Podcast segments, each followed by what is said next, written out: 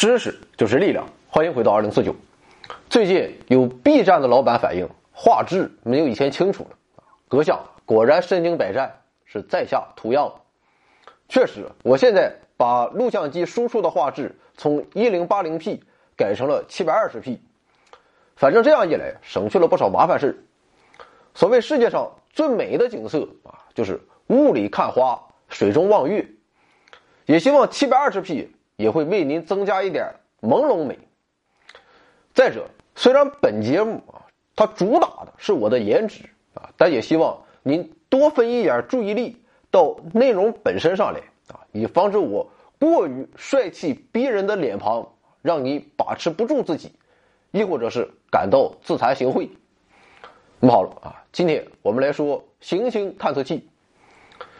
虽然我们总在畅想那些不知道高到哪里去的星际航行啊，什么曲速航行、反物质飞行器、巴萨德冲压发动机啊，张口就来，但事实上，直到今天，人类还是只能在太阳系内部啊简单转上那么几圈，以期解开太阳系内部的诸多谜团。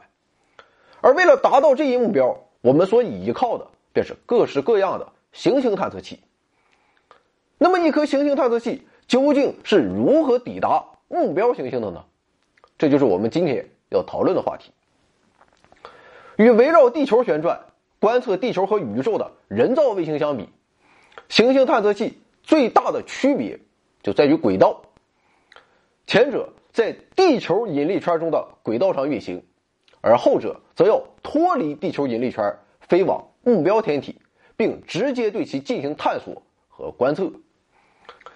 行星探测器到达目标天体后，将入轨并环绕天体飞行。那么此时它就变成了该天体的人造卫星。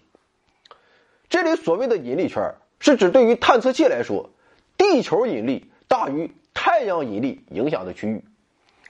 地球的引力圈大致是从地表开始到上空九十二万公里的范围之内。一旦脱离了地球引力圈，太阳引力的影响就将变成主导。探测器要想脱离地球的引力圈啊，就需要比人造卫星更大的速度。为了成为人造卫星，从海拔零米处发射所必须的速度是第一宇宙速度，而脱离地球引力圈所必须的速度则是第二宇宙速度。这个速度是第一宇宙速度的根号二倍。而要脱离太阳的引力圈，踏上更远的星际旅途，其所需的速度便是第三宇宙速度。那么下面我们就来解释一下这个第一、第二和第三宇宙速度是怎么来的。假如地球上没有空气，那么探测器以每秒七点九千米的速度发射时，最终就会成为绕着地球旋转的人造地球卫星。此时的轨道是圆形的，而这个每秒七点九千米就是第一宇宙速度。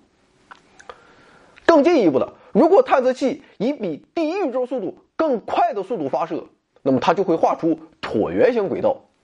此时的地球就不再是轨道的圆心，而是变成了椭圆的焦点。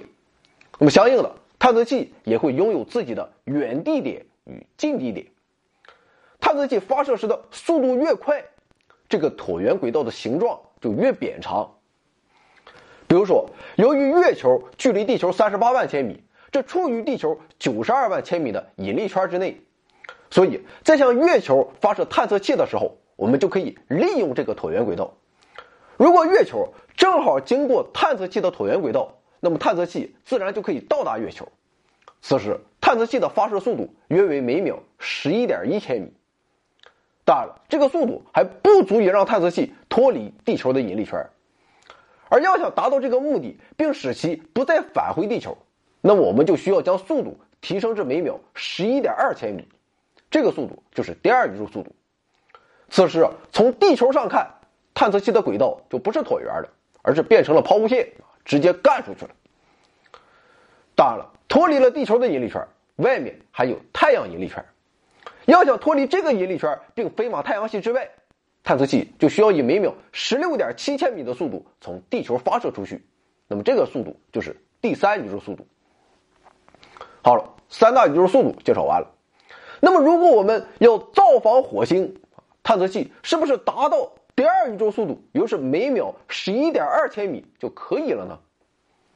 事实上，这是不行的。这是因为，如果以第二宇宙速度发射，那么探测器在地球引力圈的边缘，其相对地球的速度就会下降到接近每秒零米。此时，探测器就会和地球一起变成围绕太阳运行的人造行星，其相对太阳的速度和地球的公转速度一样，都是每秒三十千米。如此一来，探测器就无法到达其他行星，只能在地球周围徘徊了。这个道理也和第一宇宙速度是一样的。达到第一宇宙速度时，探测器绕地球做圆周运动。如果想探测月球，就必须在第一和第二宇宙速度之间找一个速度。那么，同样的，在不脱离太阳引力圈的前提下，想去探测其他行星，就要在第二和第三宇宙速度之间找一个合适的速度。所以，事实上，要想到达火星、金星等天体，就需要以大于每秒十一点二千米的速度将探测器发射出去，形成双曲线轨道。这样一来，探测器在脱离地球引力圈时，其相对地球的速度就不是零了，而是稍有余量，保证其不成为太阳的人造行星。那么这部分多余的速度就被称为剩余速度，剩余速度越大，就可以到达越远的天体。所以，根据所瞄准的目标天体。需要多少剩余速度，就必须进行事先的计算，怎么算我也不知道。另外，根据目标天体位于地球公转轨道内侧或外侧的不同情况，探测器发射的方向也需要变化。比如说，当目标行星是火星、木星这样的位于地球轨道外侧的行星时，发射方向就要与地球公转方向一致。那么与此相反的。当目标行星是金星、水星这样的位于地球轨道内侧的行星时，发射方向就要与地球公转方向相反。如此一来，在脱离地球的引力圈时，向外侧飞行的探测器，其相对太阳的速度就是地球公转速度加上剩余速度；与之相对的，向内侧飞行的探测器，其相对太阳的速度就是地球公转速度减去剩余速度。可见。探测器的发射方向与速度是一样重要的。